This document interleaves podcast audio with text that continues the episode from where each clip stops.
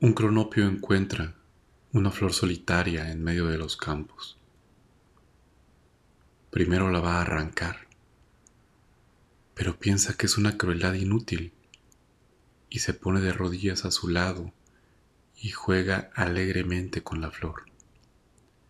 A saber, le acaricia los pétalos, la sopla para que baile, zumba como una abeja huele su perfume y finalmente se acuesta debajo de la flor y se duerme envuelto en una gran paz.